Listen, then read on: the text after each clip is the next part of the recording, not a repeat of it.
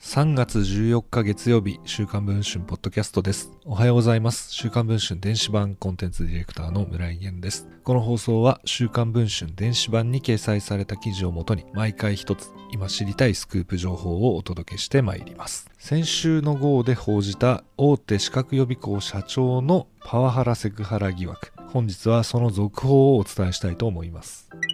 建築士や宅建の資格予備校総合資格学院を運営する総合資格。一級建築士の合格者占有率日本一を誇り経団連にも加盟している有名予備校です。同社の岸隆社長が会議の場で職員に解雇を言い渡す様子や嫌がる女性職員の肩を抱きながらカラオケを熱唱する様子など4本のパワハラセクハラ動画の存在を週刊文春は先週号で報じています。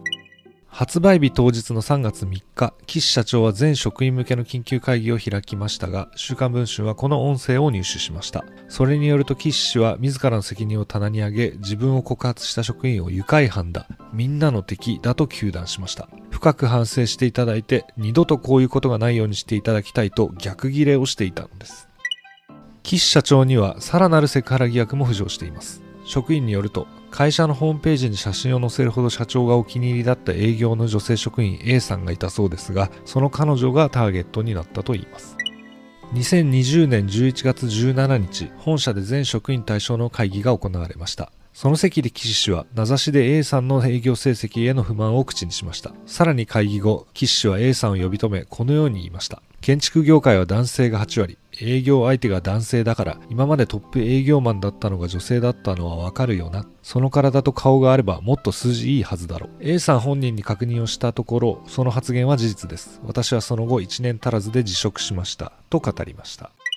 労働問題に詳しい弁護士によると体と顔があればというのは取引先に対する色仕掛けで営業効果を上げるよう求めるような発言でありセクハラ行為にあたります。と指摘をしました。岸社長は会社を通じて次のように回答をしました。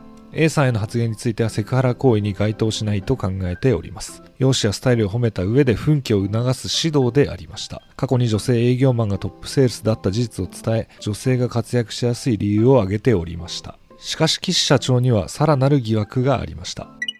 報道後に社長が取引先から言われた一言、女性職員たちとの会食でのセクハラ疑惑など、現在配信中の週刊文春電子版で詳しく報じています。ご関心がある方は、電子版の記事もぜひお読みいただければと思います。それでは、週刊文春ポッドキャスト本日の放送はこれで終わりたいと思います。また次の放送をお聞きいただければ幸いです。週刊文春電子版村井源でした。